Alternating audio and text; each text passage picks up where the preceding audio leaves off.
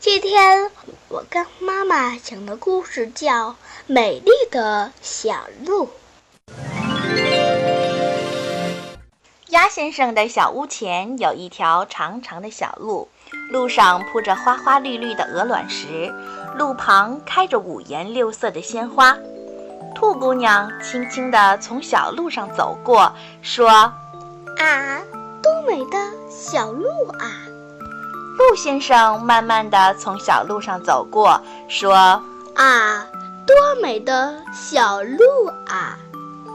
朋友们都喜欢在美丽的小路上散散步、说说话。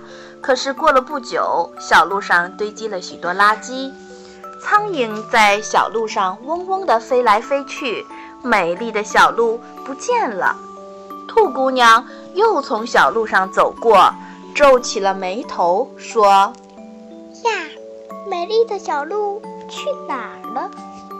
鹿先生又从小路上走过，捂起了鼻子说：“咦，美丽的小鹿哪去了？”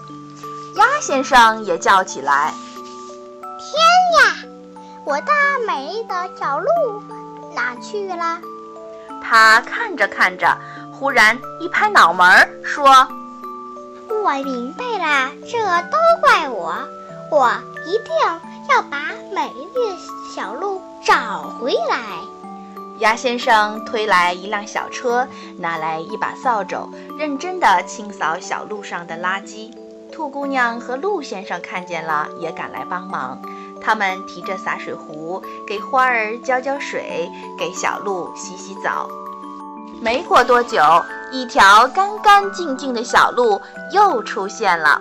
兔姑娘说：“美丽的小路，好香啊！”鹿先生说：“美丽的小路好亮啊！”鸭先生对朋友们说：“让美丽的小路一直跟我们在一起吧。”